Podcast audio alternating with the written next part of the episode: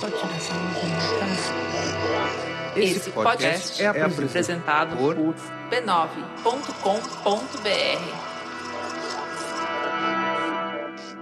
Oi, tudo bem? A gente tem vinheta nova. E se você tem o hábito de escutar podcasts por aí, provavelmente sabe o que ela significa. Se você não é desses, eu te explico. A B9 é uma das maiores produtoras de podcasts do Brasil. Ela está por trás de clássicos dos fones de ouvido como Mamilos, Braincast, Naruhodô e vários outros podcasts legais. E agora, com muito orgulho, a Rádio Escafandro passa a fazer parte dessa rede. Nesse momento, essa parceria tem a ver principalmente com divulgação. Com ela, a gente espera chegar a um público cada vez maior e mais diversificado. Para você que nos escuta, não muda nada além da vinheta. A gente continua a ter a nossa linha editorial totalmente livre e também continua a depender do seu apoio financeiro para ir adiante. Mas aí, talvez você esteja se perguntando: a Rádio Escafandro já não fazia parte de outra confraria de podcasts? Sim, e continua fazendo. É a Rádio Guarda-Chuva, que conta também com o Põe na Estante, em que a Gabriela Maier fala de literatura, e com o Finitude, em que a Juliana Dantas e o Renan Suquevicius falam sobre formas de lidar com o nosso próprio fim. Então vamos para a nossa segunda vinheta e para o episódio de hoje. Este podcast é uma produção da Rádio Guarda-Chuva. Jornalismo para quem gosta de ouvir. Eu era jovem, estudava na Maria Antônia e lá eu conheci meu, meu primeiro, meu marido, né? Fazia filosofia comigo. A Rosa Maria Prado Ferrari passou a maior parte da vida trabalhando como professora de português e literatura. Era uma ótima professora, muito querida pelos alunos. Alunos que se sentavam para ouvir sobre Machado de Assis e Olavo Bilac, sem saber que a história daquela professora também daria um belo de um livro.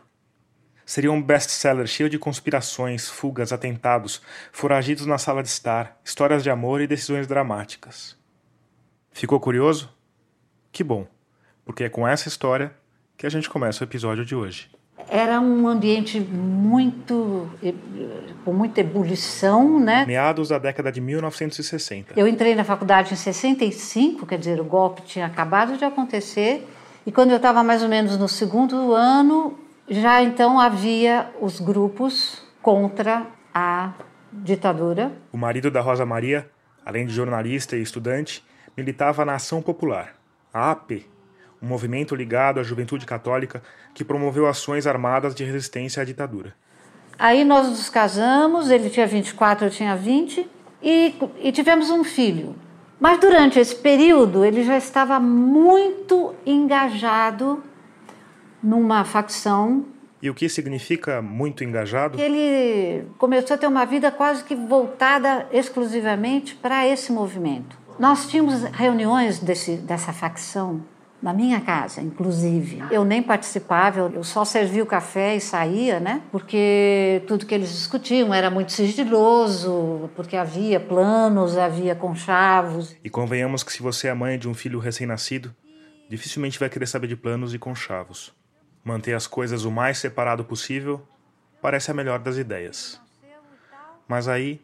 Aí nós ficamos em nossa casa com uma pessoa cujo nome falso era Cláudio. O Cláudio passou quatro meses escondido na casa da Rosa. Não saía para nada, nem para comprar os próprios cigarros, ele não podia sair, porque ele estava com muito medo de ser pego, de ser morto. Então era até muito engraçado que tinha uma moça que trabalhava na minha casa, uma empregada, e ela falava: Mas esse moço é preguiçoso mesmo, eu tenho que comprar o cigarro dele porque ele não sai, fica só aí lendo essas coisas e ouvindo música. E ela não entendia o que era aquilo e eu com muito medo que ela começasse a entender, né? Mas não, ela nunca entendeu nada. Ele ficou quatro meses fechado. Fechado dentro da minha casa. Você ainda não sabe quem é hoje?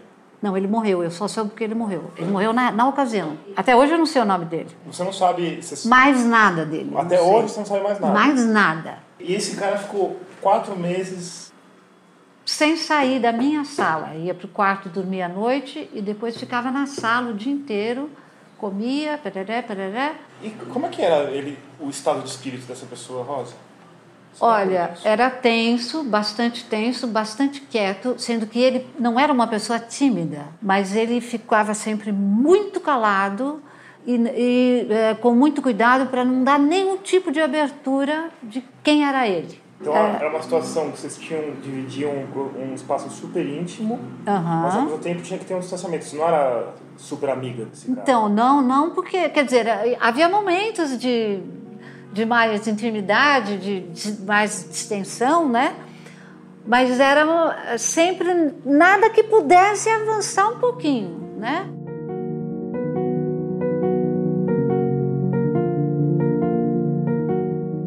Depois esse moço foi embora, não sei para onde, e aí o meu marido recebeu a notícia que ele tinha sido preso. As chances de o Cláudio, sob tortura, ter revelado onde tinha passado os últimos meses eram grandes. E essas suspeitas se tornariam ainda mais fortes depois, com a notícia de que ele tinha sido morto na prisão. Enfim, ele achou que, que nós estávamos correndo muito risco. Então, ele falou: não, nós temos que sair do Brasil agora. Em questão de 20 dias, eles arrumaram as malas, deixaram o filho bebê com a mãe da Rosa e saíram do país.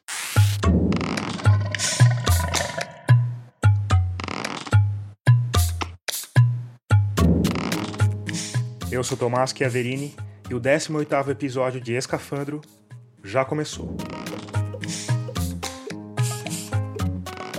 Nele, a gente vai falar de opções políticas extremas. Eu usava uma pistola, eu ia ao banheiro tomar banho levando a pistola, porque não queria ser preso vivo. A gente vai falar de exílio. Falei, nossa, eu tô transparente. Eu percebi, Tomás, que ninguém olhava. Ninguém olhava para mim. E se você está achando esse tema muito assim, anos 60, bom, o João Willis está aqui para discordar de você. Em relação à minha saída do país, a atitude drástica tem a ver com a minha vida. Eu, eu não tenho nenhuma vocação para Marte. O João Willis não foi o único a ter de deixar o país em pleno século XXI. Ao lado dele estão a antropóloga Débora Diniz, o escritor Anderson França e a filósofa Márcia Tiburi, que também conversou com a gente. Mas antes de falar sobre o nosso presente, vamos voltar para o final da década de 1960 com a Rosa Maria. Aí ele recebeu, através de um frei dominicano, o um nome de um italiano que morava em Milão e que tinha um trabalho com exilados, Sandro, ia nos receber em Milão e ia nos dar mensalmente uma quantia X que não dava para a gente comer, mas dava para uma pessoa comer. O outro tinha que se virar. Aí nós deixamos o filho com a minha mãe, porque não sabíamos nada como seria, e fomos. E como é isso? Aos 22 anos ter de sair do país, deixando tudo para trás, inclusive um filho de menos de dois anos. Eu era tão ignorante do que ia ser a minha vida fora.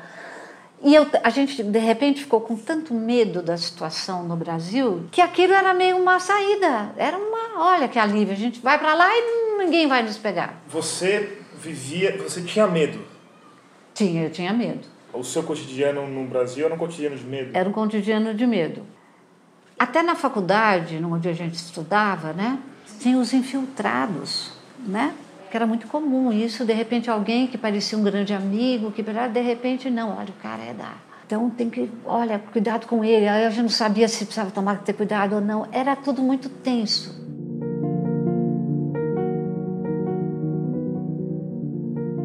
Só sei que então fomos. Quando nós chegamos, nós ficamos num, num quartinho que esse próprio Sandro tinha arrumou para nós, mas isso assim por 15 dias, né? Agora, cara ouvinte, cara ouvinte, pare por um instante e imagine. Um casal jovem, vivendo num país estranho, cuja língua não domina. A única segurança que existe ali é uma pessoa: o Sandro. Uma pessoa que não só te dá dinheiro, como de certa forma é a única ligação com o mundo que te cerca. Aí o que você faz? Briga com essa pessoa, claro. Terceiro mês que nós estávamos lá, ele discutiu com o Sandro. E por quê? Política, horas. Ele discutiu por questões políticas. Houve uma discussão política e ele rompeu com o Sandro. Então nós ficamos sem nada.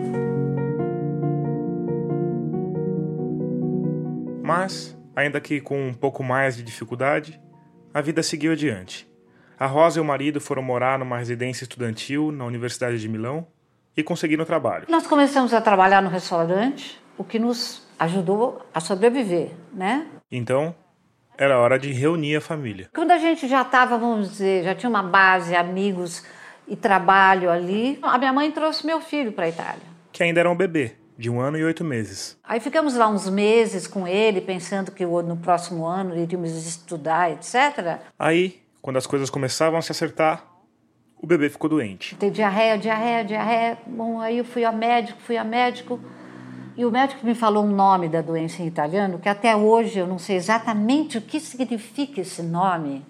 Mas ele falou, ele falou o seguinte: ele tem que sair de Milão. Aí ele explicou que Milão é, é, um, é um vale e que vem ventos, não sei da onde, e que, e que o, o menino tinha uma indisposição absoluta em relação a Milão. Tinha alergia a Milão. Alergia a Milão. Aí, um amigo que estava morando na Suécia, em Estocolmo, falou para o meu marido: Olha, aqui é maravilhoso para uh, exilados, sobretudo, é para todo mundo, mas muito para exilados, é muito bom. Então, nós fomos para a Suécia. Nós entramos como exilados políticos, e aí a Suécia recebia os exilados com muita largueza, com muitas, muitos benefícios. Eu cheguei lá depois de 20 dias, Tomás. Nós recebemos um apartamento zero quilômetro, com dois quartos, todo lindo, e nós pagávamos o equivalente ao, ao, nosso dinheiro hoje seria, por exemplo, a gente pagou, pagava 100 reais por mês. Você entendeu? Embaixo do prédio tinha o jardinzinho infantil. E o filho foi diretamente para o jardinzinho. Eu, da minha sacada, via ele brincando na neve lá embaixo. Todos os amiguinhos de capuzinho, de roupinha de frio. Então foi uma maravilha. E nós começamos a trabalhar. Ele começou a trabalhar nessa rádio. E eu fui procurar emprego, arrumei empregos por temporada. Então, eu trabalhei três meses, por exemplo, num restaurante. Era um restaurante de um laboratório de química, que era um prédio inteiro. Eu fui como cozinheira. Você sabia cozinhar?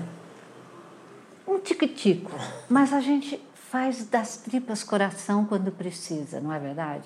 Até tem uma coisa pitoresca o, o, o chefe veio me pedir para fazer o cardápio. Das, cada semana eu tinha que apresentar o cardápio para ele, para ele discutir isso aqui sim, aquilo não e tal. Então, num dos dias, rapidamente, eu pus pasta al suco. Ele falou: Ah, tá, então vamos ter que comprar a pasta, a massa, né? Eu falei: Não, e, e, e também o tomate, eu falei para ele, né? Ele falou: Mas você sabe fazer molho com o tomate? Eu falei, sim, eu sei. Ele falou, ah, mas então você precisa me falar que tomates são esses e tal. Eu falei, mas por favor, vocês não, não comem macarrão? Ele falou, não, nós comemos o macarrão, mas o nosso molho é com ketchup e farinha. Você acredita nisso, Tomás? Bom, então você era uma ótima cozinheira. Lá. Eu, as, as pessoas vinham ver o, a panela com o molho e eu girando a panela, rodando, e ficava todo mundo olhando, olha, molho de tomate. Uma coisa incrível, Tomás. Então a comida não é muito boa na Suécia? Não, a comida é bem fraca. E eu abafei como cozinheira. Você entendeu? Ganhei muito dinheiro. Aí depois, come... bom, aí comecei... Ganhou muito dinheiro como cozinheira? Como cozinheira, ganhava muito bem. A essa altura o bebê já estava bom. A Rosa passou um ano num curso intensivo de sueco e voltou para a universidade para estudar francês. Na Suécia, tinha sempre trabalho bem pago e eles tiveram um segundo filho, dessa vez uma menina. A vida parecia caminhar bem. Só que. Só que o meu marido não estava satisfeito com parar de ter uma atividade revolucionária, como ele dizia. Ele dizia que ele ele já tinha se dedicado o seu futuro para isso e que ele não era capaz de mudar isso. E lá na Estocolmo ele se, filiou a um, um grupo de, de radicais de esquerda, bem radicais. Eram japoneses esses rapazes.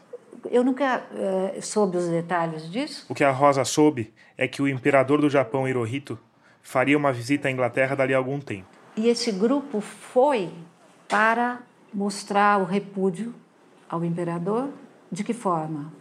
Eles iam fazer bombas, não sei se eu posso falar tão claramente, mas bombas de cocô que eles iam jogar no imperador. Aí eu falei para o meu marido, mas escuta, você tem dois filhos e você acha que você pode fazer isso? Ele falou, não, mas eu não tenho que me preocupar com os meus filhos, eu tenho que me preocupar com os filhos de todos no mundo. Então a minha missão é essa. A questão que estava colocada no casamento é isso: você vai deixar os seus filhos na Suécia e vai para a Inglaterra jogar bombas de cocô no imperador. No imperador. É isso que ele ia fazer, ao invés de ficar simplesmente cuidando dos filhos. Você entendeu? Então nós nos separamos. E ele foi? Foi. Sabe? Como é que foi? Como é que terminou essa história? Eles chegaram a. Então, chegaram a fazer. Eu nunca soube os detalhes porque eu nunca perguntei os detalhes. Porque ele foi embora e a gente demorou muito tempo para voltar a se ver. Uh, bom, então foi uma coisa muito sofrida.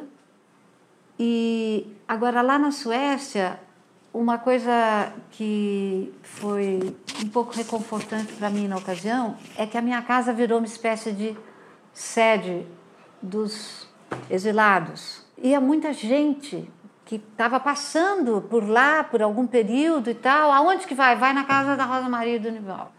Então eu recebia pessoas que eu também não sabia o que elas tinham feito e que ficavam na minha casa, às vezes, morando seis meses. E até aconteceu uma coisa engraçada, que uma vez chegou um rapaz muito simpático, brasileiro, fugido da, da prisão.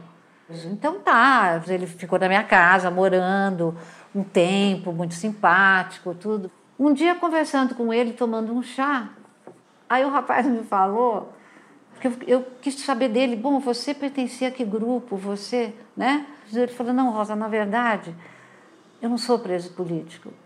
Eu ia ser preso porque eu trabalhava num banco e eu roubei o banco. Você entendeu? Quer dizer, a gente estava tão acostumado com os presos políticos que, de repente... Cai um. Cai um. Você entendeu? Bom... E, Rosa, como é que você vê hoje essa ideia do seu marido de abandonar a família? Isso era muito comum, Tomás. É completamente espantoso, mas era muito comum naquela época. Inclusive, a minha filha nasceu na Suécia, mas ela veio pequenininha e ficou com a minha mãe quase dois anos. Pela mesma razão, não porque nós temos que cuidar do... A nossa missão é muito mais ampla. Nessa época vocês ainda estavam juntos? Ainda estávamos juntos. E para mim foi isso, foi um horror, né? Uma coisa que me até hoje é muito marcado em mim, né? E na verdade, é, quando a gente é muito nova, a gente é, e sobretudo não é nova de hoje, é nova daquela época. Hoje em dia, uma pessoa de 20 anos já tem acordo de muita coisa através da internet, por exemplo, né? Eu, com 20 anos, eu era muito ingênua, sabe? Ele, por exemplo, não me, ele não me deixava ler romance. Eu, eu era da área de letras. Eu me lembro que eu li O Vermelho e o Negro, do Stendhal, escondido dele. Eu, punha embaixo da cama para ele não ver, porque ele falava para mim: Isso é literatura burguesa, esquece isso.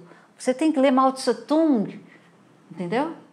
Uh, eu tinha uma posição política clara, eu era de esquerda também. Você ainda é de esquerda? Eu ainda sou, claro. Mas eu, eu nunca consegui entender o que era isso de você não poder cuidar os filhos porque tem uma missão maior, né? E eu imagino que hoje, para essas pessoas, imagino como deve ser doloroso ver aonde a gente chegou no arco histórico longo, né? Claro. Porque é, claro. é isso, deixou o filho para uma revolução e a gente está com Bolsonaro. A gente está com Bolsonaro sem perspectiva nenhuma de outra de, de, de coisa boa, né? No momento a gente está sem perspectiva, porque naquela época havia um, um orgulho do Brasil, porque os, os, militares tomaram conta, mas era um, um núcleo muito fechado de certa forma dos militares, né? Então, era fácil ver esse grupo como inimigo e o resto era o Brasil tentando fazer valer outros valores que estavam fervendo. E isso era um consolo muito grande, coisa que hoje a gente não vê assim, né? Quando o marido da Rosa deixou a Suécia para jogar bombas de cocô no imperador, ela já dominava o idioma e trabalhava dando aulas de português a suecos que viriam ao Brasil. Ela estava, até certo ponto, aclimatada ao novo país. E eu digo até certo ponto porque. Na Suécia, você chega num, por exemplo, numa sala de espera do médico, tem uma pessoa ali, você entra na sala e fala boa tarde. Ela já pensa, o que será que ela quis comigo? Ela falou boa tarde para mim. Por que isso? Entendeu? É, é, é muito diferente. Ainda mais para quem tinha passado um ano na Itália. Porque não pode haver povos mais distintos. A Rosa me contou que nos primeiros meses na Itália, ela gostava de caminhar um pouco pela rua, depois se sentar em algum canto e abrir um livro para ler. Estava na segunda linha, já chegava um italiano. Ma lei cosa fai? Ah? Belo giorno, por que não caminhar? Ah, você entendeu, Tomás? Eu não conseguia ficar sozinha, quieta, lendo. Uma vez eu fui ler dentro da igreja. A igreja é enorme, escura, mas vinha lá do, do, dos uns rainhos de sol. Eu tentei ler na igreja. Não é que na igreja também foi, gente? Na Itália era impossível. Bom, aí fui, fomos para a Suécia. Aí começou a passar uns um mês, outro mês, outro mês. Teve um dia que eu falei, ah, tem uma coisa esquisita aqui. O que é? Tem uma coisa esquisita. Falei, nossa, eu tô transparente. Eu percebi, Tomás, que ninguém olhava. Ninguém olhava para mim. Não é que não me cantava, não me... mas nem olhava. Você entendeu? As pessoas não se olham. Depois que bebem muito no fim de semana, aí é orgia plena, tá? Plena. Agora eu estava trans... na, na Suécia a gente fica transparente. E não é porque você era imigrante? Não, todo mundo é assim. é todo mundo assim. Não se olha para ninguém. Olhar é uma invasão. Você entendeu? Apesar dessa suposta transparência, a Rosa chegou a namorar um sueco, o que foi uma experiência à parte. Me mandaram um disco dos Novos Baianos. Aí eu pus os Novos Baianos e o corpo dele não mexia nada. Ele fica no sofá assim, tocando os Novos Você fica pelo menos assim, né? né? O corpo dele não mexe nada. Teste para os ouvintes suecos. Besta tu, besta tu, besta tu, besta tu, besta tu, besta tu, besta tu, besta tu. Eu fui com ele para a Espanha. Nós fomos ouvir uma dança flamenga, uma, uma coisa maravilhosa, parará, aquela coisa. E ele paradão, Tomás, eu saí e fui chorar no banheiro. No banheiro tinha uma, vé, uma senhora espanhola que tomava conta do banheiro. E ela falou para mim: Mas por que, que você está chorando, minha filha? Eu falei: Não, porque eu estou com um moço que não mexe nem um pé. E eu explicando para ela. Não mexe nem um pé, entendeu? A mulher não entendia bem o que eu estava falando.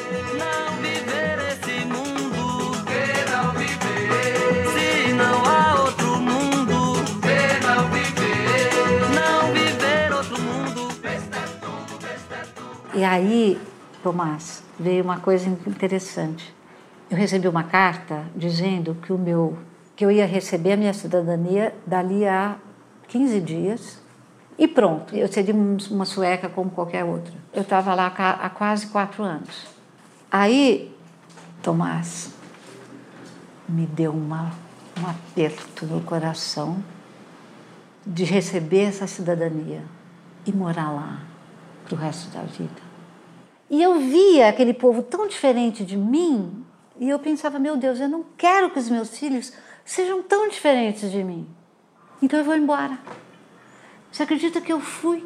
Abandonei e fui embora da Suécia e nunca peguei essa cidadania. O medo da Rosa Maria não tinha a ver com a ideia de o filho se tornar um homem imune a novos baianos. Tinha a ver com a possibilidade de perder uma ligação que só duas pessoas nascidas no mesmo lugar podem ter. E que de repente eles não só não têm mais nada a ver, os filhos não, não reconhecem, não sabem que, que tipo é esse que meu pai tem, que estilo esquisito é esse, quando começam a se envergonhar dos pais. Entendeu? O problema não era ele ser sueco, era vocês perderem o laço Isso. de o, o, origem. O laço de origem com as nossas culturas respectivas. Quer dizer, eu, eu ia achar, achar isso muito, muito difícil. Ainda bem que eu não fiz isso, sabe? Agora, mesmo hoje, olhando para o país. como Mesmo tá, hoje. vendo seus netos, Mesmo hoje. Mesmo hoje. Nossa. Além do que eu gosto muito da maneira de ser do brasileiro, sabe, Tomás? Eu acho isso uma coisa extremamente hospitaleira. É bom viver num lugar assim, sabe? Cada vez que eu vou à feira, eu falo, meu Deus, que glória, sabe?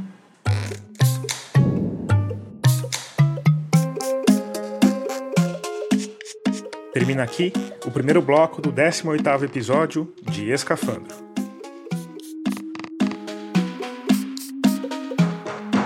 E no episódio passado, eu falei sobre uma parte dos meus planos para o futuro dessa minha redação de um homem só. Tinha a ver com expandir horizontes, buscar histórias mais distantes e diversas. Hoje eu vou falar de uma outra parte do que eu penso para esse futuro, que é ter uma redação com mais de uma alma poder investir em mais histórias ao mesmo tempo e, quem sabe, publicar um episódio por semana. Mas para que isso aconteça, você já sabe, eu preciso da sua ajuda. Para fazer isso, é só ir lá em catarse.me escafandro e escolher o valor da colaboração. Se você não quiser contribuir pelo Catarse, é só ir em escafandro.com.br, clicar na aba Apoie e escolher uma das outras formas de contribuição. Aliás, se você já está contribuindo, Fica aqui o meu muito obrigado. Por fim, eu queria lembrar que eu sempre posto fotos dos entrevistados, bastidores das apurações e outras coisinhas interessantes nas redes sociais. Eu tô no Twitter, no Facebook e no Instagram como arroba Rádio Escafandro ou como arroba Tomás Chiaverini. Meu nome é Cid Benjamin e eu hoje sou jornalista, estou aposentado pelo INSS, tenho 71 anos. O Cid Benjamin falou comigo por telefone do Rio de Janeiro, onde ele vive hoje. Eu sou fundador do PT, fui dirigente nacional e estadual aqui no Rio.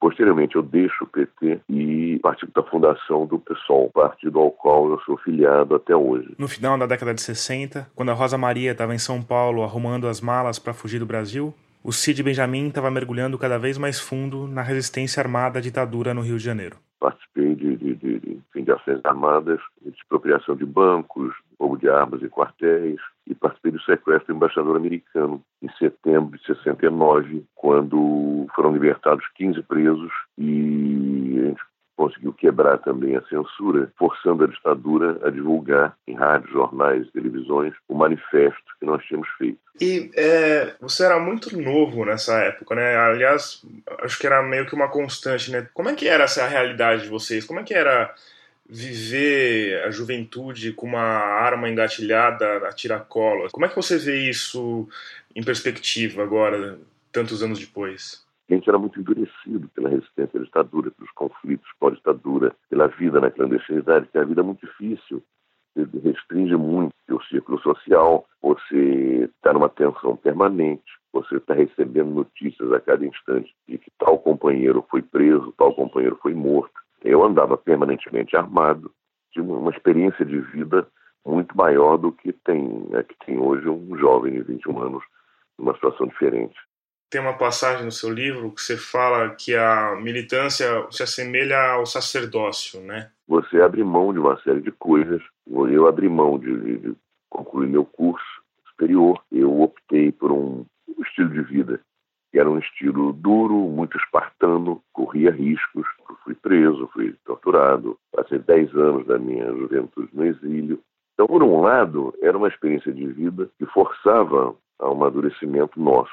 E era muito rica de um certo ponto de vista, mas de outro ponto de vista era muito sacrificada também. É, eu me orgulho de ter feito parte dessa geração, uma geração de uma generosidade enorme. É, acho que a gente cometeu erros políticos por exemplo, a opção da luta armada naquele momento, num país como o Brasil, com aquela ditadura, ela não tinha condições de vitória, eu reconheço isso abertamente, mas, por outro lado, E eu tenho um enorme orgulho de ter participado dessa geração que se jogou por inteiro para mudar o, o país.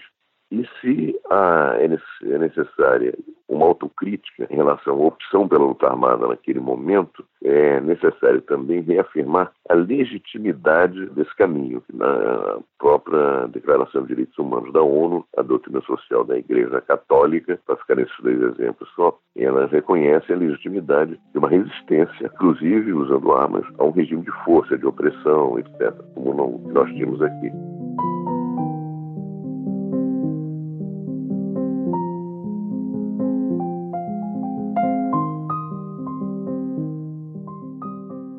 O sequestro do embaixador Charles Burke Elbrick foi uma das ações mais espetaculares da luta armada contra a ditadura. Tanto que virou filme, O que é isso, companheiro? Inspirado no livro do Fernando Gabeira, que também participou do sequestro. O problema é que depois disso, os integrantes da ALN e do MR8 viraram as pessoas mais procuradas do país. Entre eles, estava o Cid Benjamin. Eu dirigia todo o setor armado do MR8 estava muito procurado, com fotografia minha em cartaz na rua. Inclusive, depois eu fui saber, quando eu fui preso, individualmente era a pessoa com mais ações armadas no Rio. Vivia numa profunda clandestinidade, com documentação falsa, etc. E havia a possibilidade que eu fosse sendo preso, fosse morto na tortura. Mas apesar de todas as precauções, no dia 21 de abril de 1970, enquanto comia um sonho com Guaraná, numa padaria do Rio de Janeiro, Cid se viu cercado por dezenas de agentes da repressão. Eu briguei, mais ou menos como um animal acuado. Brigamos bastante tempo, eu e 20 agentes que foram me, me prender.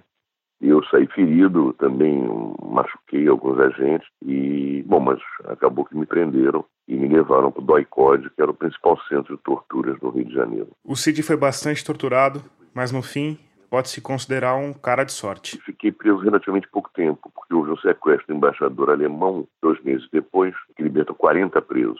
E então, quando eu fui preso, eu imaginava que se não fosse morto, e meu nome estaria na lista. Então foi uma coisa, cada dia era como se fosse muito mais do que 24 horas. Mas o fato é que foi feito o sequestro e meu nome entrou na lista, eu pude sair. Saí direto do Doicode para o Galeão. Esse exílio do CID teve dois momentos distintos. O primeiro na Argélia, no Chile, era um período de preparação para voltar ao Brasil e retomar a luta armada contra a ditadura. O problema é que a resistência estava sendo dizimada na base da tortura e dos assassinatos dentro das instituições do governo. A partir de um certo momento, nos 70, ficou claro que eu não voltaria clandestinamente e, portanto, eu enfim, tinha que me preparar e tratar de viver o exílio. Para piorar, em 1973, o Chile, país onde o Cid vivia, sofreu um golpe militar encabeçado pelo general Augusto Pinochet e que culminaria no assassinato do presidente deposto, Salvador Allende. E eu fui para a Embaixada do México, fui retirado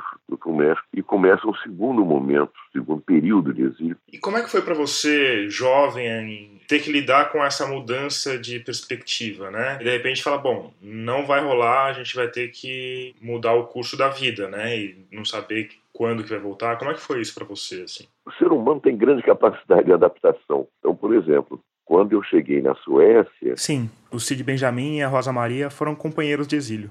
Mas, ao que tudo indica, eles nunca chegaram a se encontrar. Eu fiz trabalhos manuais, eu fiz muita limpeza, eu lavei prato. Até no caso do Porto, aquele samba, até no caso do Porto eu fui parar, até no Porto de Estocolmo, eu trabalhei algumas vezes. Cheguei a descarregar café brasileiro lá em Estocolmo. E lá pegava do navio e botava nos palanques lá em terra firme e a gente pegava nas costas e botava em vários sacos, dependendo do tipo de café.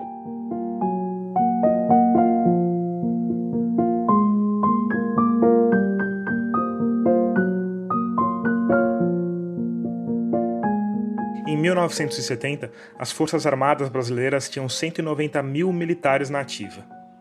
Ainda assim, alguns grupos, formados principalmente por estudantes da classe média, achavam que tinham chance de derrotar esse contingente. Olhavam para as experiências de Cuba e do Vietnã e imaginavam que fariam alguma coisa parecida no Brasil. Eu perguntei sobre isso para o Cid Benjamin.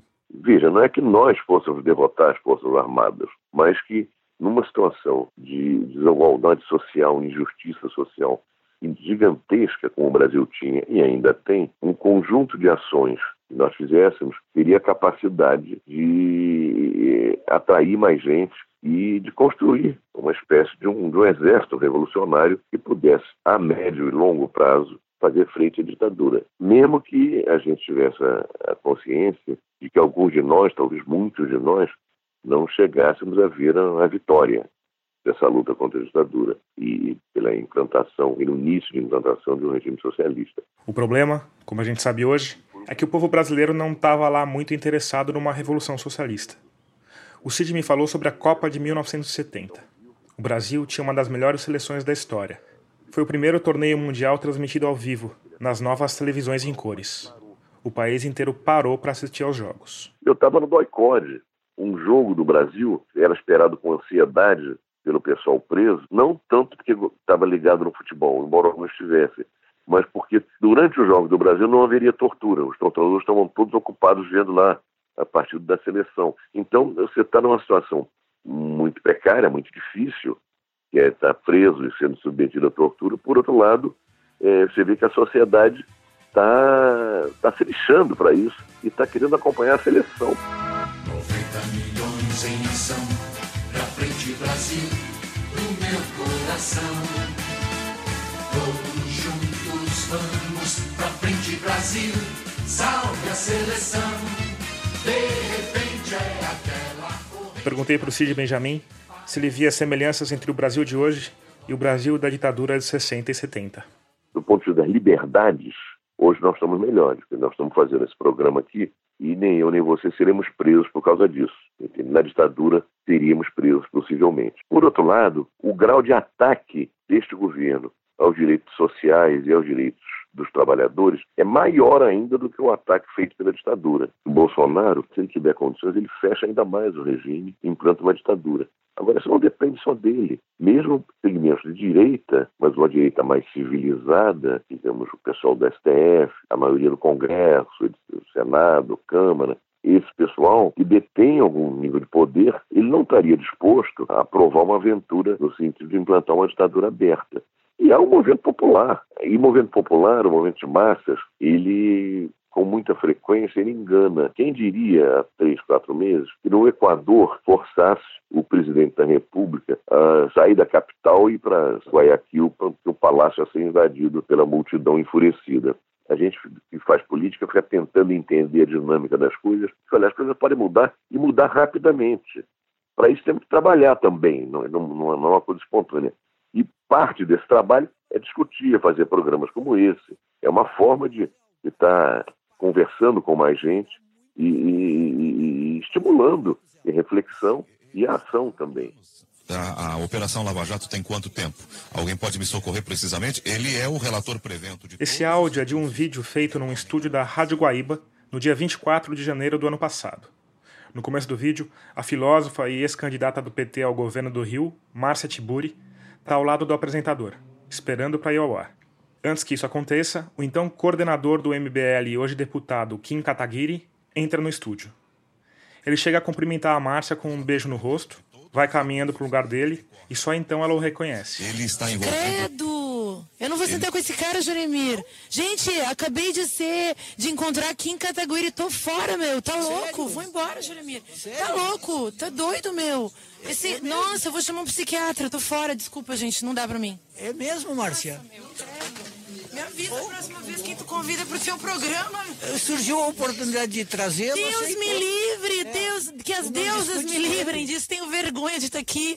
Cara, eu gosto tanto de ti, mas eu não falo com pessoas assim que são indecentes, que são perigosas. Tenho até medo de estar aqui. Tô indo embora. Perigoso, tá louco. Kim Kataguiri. Boa tarde. Boa tarde. Porra, que recepção, hein? Esquisita. É, eu não sabia que ela surgiu a oportunidade de tua vinda, nós achamos Poxa, que, que... É verdade, cometemos um erro, nós devíamos ter que... avisado. Que estranho, pô, sou, sou um japonês inofensivo. É. A Márcia Tiburi é autora do livro Como Conversar com um Fascista. E apesar de se dizer um japonês inofensivo, o Kataguiri vestiu com gosto a carapuça de fascista e ironizou no Twitter. Aspas. Encontrei Márcia Tiburi na Rádio Guaíba, em Porto Alegre. Iríamos debater. Assim que ela me viu, saiu correndo horrorizada. Márcia Tiburi não leu o próprio livro. Fecha aspas. Esse episódio, segundo a Márcia, foi o estopim de uma campanha de difamação que ecoa até hoje.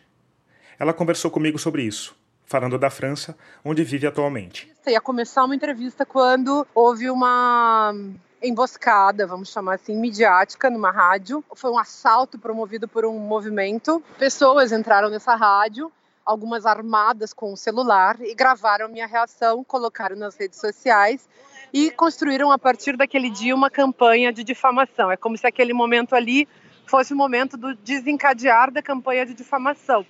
Então pegaram falas minhas, pegaram trechos de palestras, de entrevistas e fizeram muitos memes, é, vídeos distorcidos, recortes maldosos de certas colocações e uh, também colocaram, no caso, por exemplo, do MBL, que foi quem invadiu essa rádio, eles colocaram a minha foto no próprio site deles, como se eles estivessem dizendo: olha, essa aqui é procurada, essa aqui é a caça da vez. Eu procurei tanto o MBL quanto o deputado Kim Kataguiri para falarem sobre esse assunto. Não tive resposta até o fechamento desse episódio. E a partir daquilo desencadearam uma, uma, uma verdadeira caça, uma perseguição. É, eu passei 20 anos da minha vida como professora de filosofia, como escritora no Brasil, viajando pelo Brasil todo. E nesse ano eu estava lançando um livro feminista. E essas figuras, esses indivíduos que são simpatizantes, que pessoas que, que tomaram o ódio contra mim para si, e eles invadiam os lançamentos dos meus livros. Eu vivi isso uma dezena de mais de uma dezena de vezes durante o ano de 2018. O que acontecia? As pessoas as pessoas entravam no... Eles entravam. Entravam, entraram armados, entraram e provocaram brigas, espancamentos, é, ameaçaram de morte, é, houve polícia, houve gente machucada. É, no último dos eventos, é, esse grupo criou uma página chamada Ela Não, é contra mim, e uh, avisaram a cidade onde eu estava que haveria uma. que as pessoas iriam se arrepender. A cidade em questão é Maringá. E a Márcia Tiburi faria o lançamento de um romance lá. Todas as pessoas, eram mais de talvez 400, 500 pessoas, foram revistadas. Eu tive que dar autógrafos com um policial armado do meu lado. E eu percebi que não se tratava simplesmente da ameaça contra a minha pessoa, era ameaça contra todas as pessoas que pudessem é, se aproximar de mim. E eu não quis colocar em risco as pessoas que gostam de mim, que vão aos meus eventos, que leem os meus livros. E por isso eu é, aceitei o chamado, um convite de um grupo que protege escritores nos Estados Unidos e acabei indo para os Estados Unidos e lá fiquei até que eu recebi um convite de uma universidade francesa e acabei me mudando dos Estados Unidos para a França. E aqui você, ouvinte mais cético, talvez esteja com uma coceirinha no hipotálamo. A Márcia Tiburi tem uma retórica inflamada. Diz que um grupo tomou uma rádio de assalto, quando na verdade eles foram convidados pela produção. Diz que usaram celulares como armas quando eles estavam filmando a chegada de um líder político.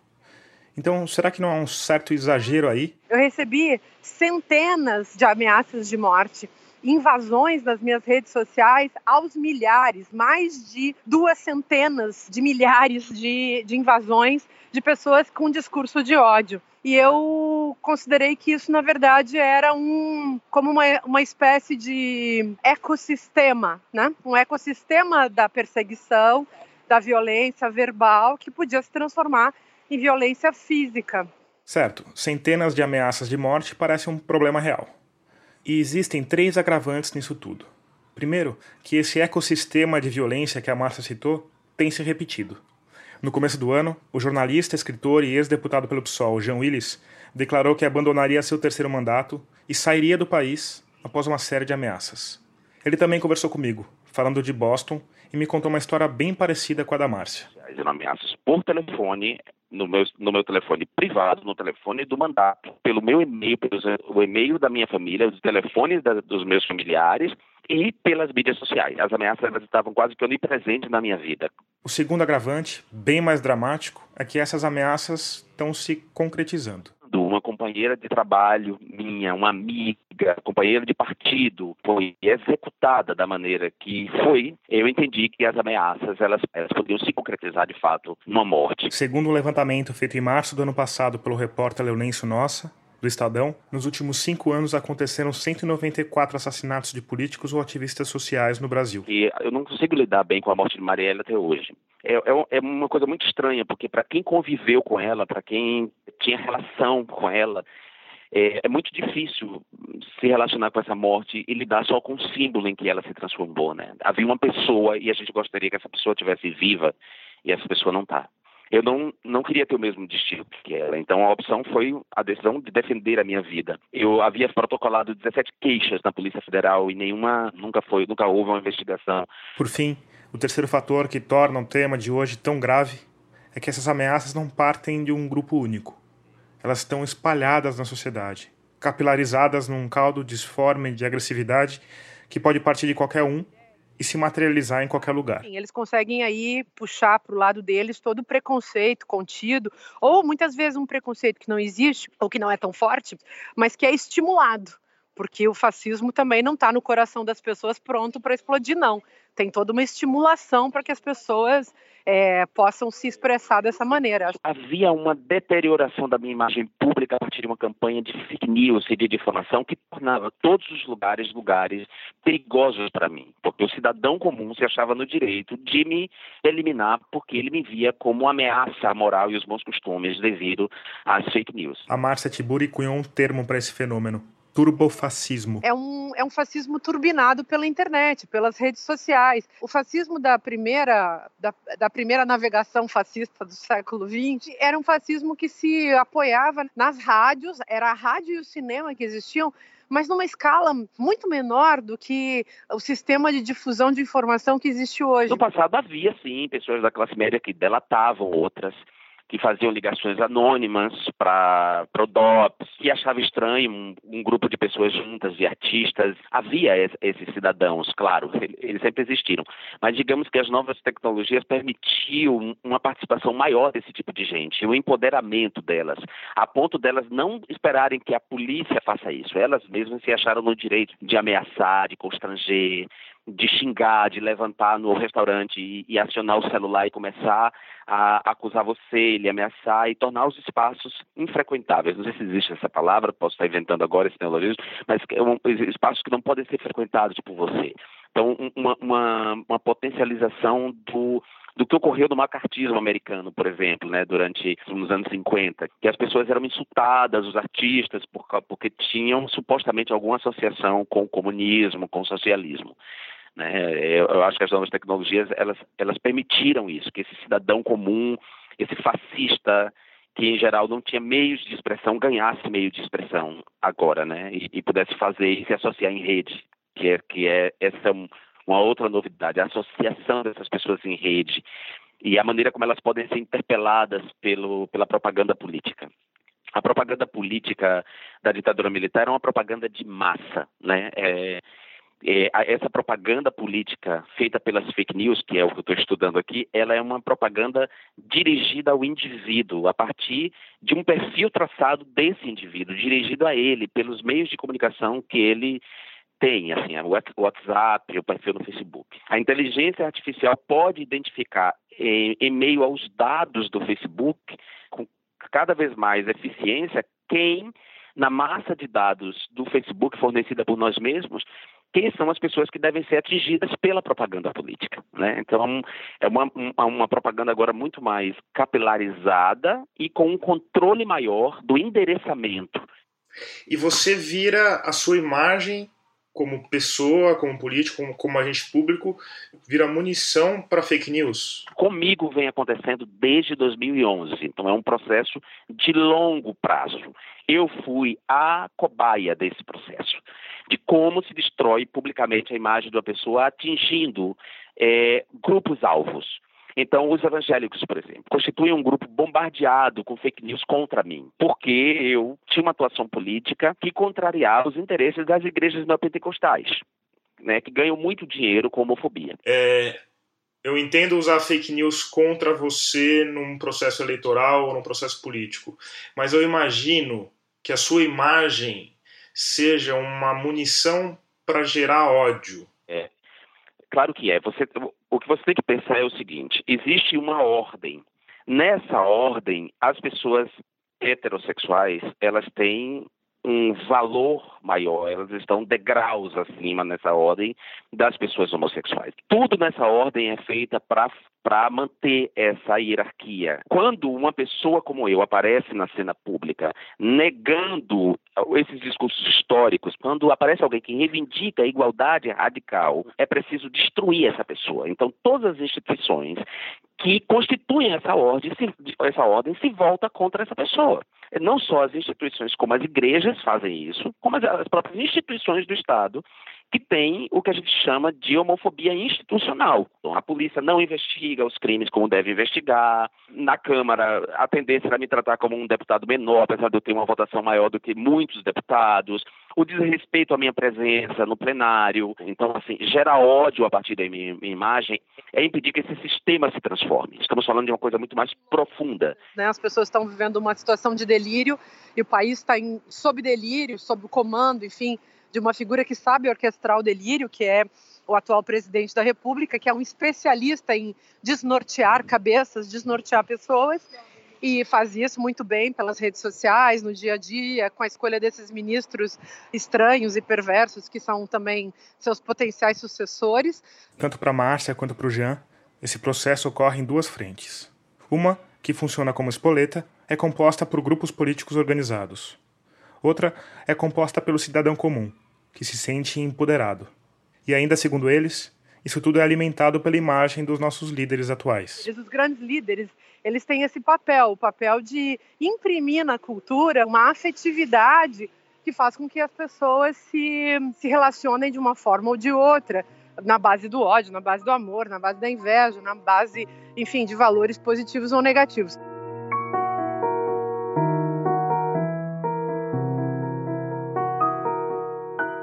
O Jean Willis passou por alguns países antes de se fixar nos Estados Unidos. Nesse caminho, teve contato com uma rede de solidariedade de brasileiros no exterior. Muitos deles tinham deixado o país durante a ditadura militar e tinham feito a opção contrária à da Rosa Maria a opção de deixar o Brasil para trás tem uma rede de apoio dos brasileiros que vivem fora do Brasil. Alguns desses brasileiros foram exilados durante a ditadura e não não voltaram, porque o exílio pode produzir esse efeito, né? Quer dizer, você passa a habitar um entre-lugar, dependendo do tempo que você fique no exílio, você você nem pertence ao lugar onde você para onde você foi e você se com o tempo se desidentifica com o seu país. Então você volta e você não se encontra.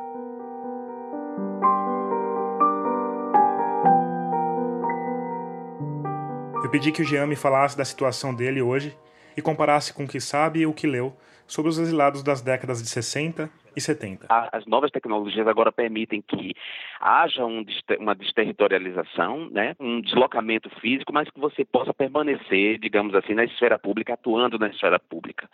Mas nos dois casos, há uma tentativa de quem força o exílio para a gente, de quem nos, nos coloca o exílio como única saída, uma tentativa de que a gente experimente o exílio sempre como sofrimento. Então, além de lhe tirar do país, as pessoas querem que para onde você vai, onde você vá, você tenha que continuar vivendo um sofrimento.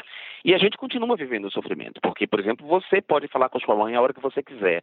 Seus amigos estão ao alcance de um Uber ou de um ônibus que você queira pegar. Eu não posso abraçar minha mãe, eu posso falar com minha mãe por vídeo só.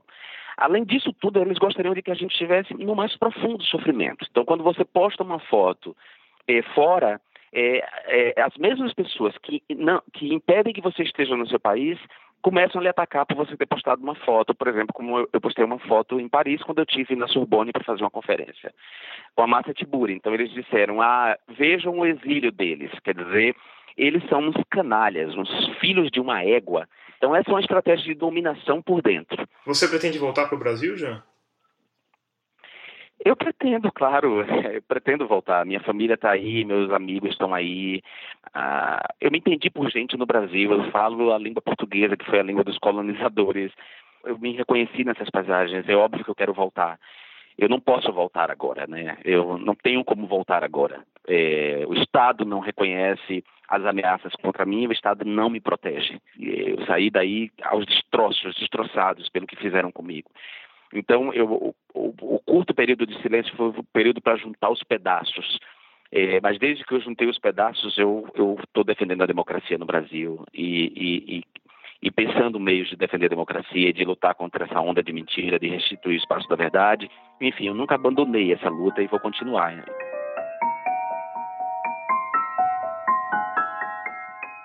Isso tudo me faz pensar em caras como Cid Benjamin, que não se separava da Coach 45 dele nem para ir ao banheiro, que passou noites a fio pendurado no pau de arara, levando choques nos genitais e injeções de pentatol na veia. Como é para um cara desses ter um presidente que está lá no outro extremo da política, que faz declarações públicas de admiração ao maior torturador da ditadura? Contra o comunismo, pela nossa liberdade, contra o Fórum de São Paulo, pela memória do coronel Carlos Alberto Brilhante Ustra, o pavor. Olha, é, é, duro, mas assim é a vida, né? Assim é a vida. É, eu, eu não me arrependo da opção geral de vida que, que eu fiz ao abraçar a militância política. A autocrítica da luta armada não é uma autocrítica em relação à militância política. E eu tenho claro que a política tem idas e vindas. É, embora, no geral, a gente caminhe para uma melhoria da situação, isso se você pega períodos menores de tempo, não é necessariamente a verdade. É claro, eu tenho muitas críticas aos governos do PT, tanto assim que eu saí do PT, mas evidentemente é um abismo entre o que era o governo Lula e o que é o governo Bolsonaro. Houve um retrocesso, mas esse jogo é um jogo a ser jogado ainda. Eu não, não sou pessimista, não. Eu vejo esse, esse período Bolsonaro, independentemente do desfecho imediato dele, como um período que vai passar, assim como a ditadura passou. Do... 20 anos. Mas passou. Antigamente tinha uma, uma, coisa que se dizia nos antigos bondes no Rio de Janeiro: né? no mundo tudo é passageiro, menos o condutor e o trocador. E assim é a vida da, da, da, das sociedades, é assim. Ela não se mede por minutos, às vezes se mede por anos ou por décadas. Paciência.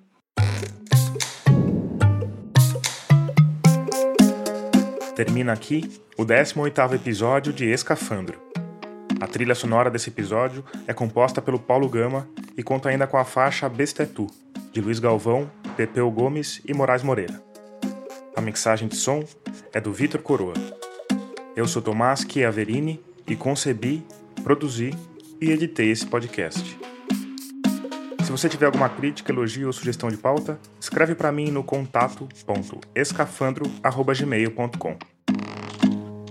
Obrigado por escutar e até daqui a 15 dias.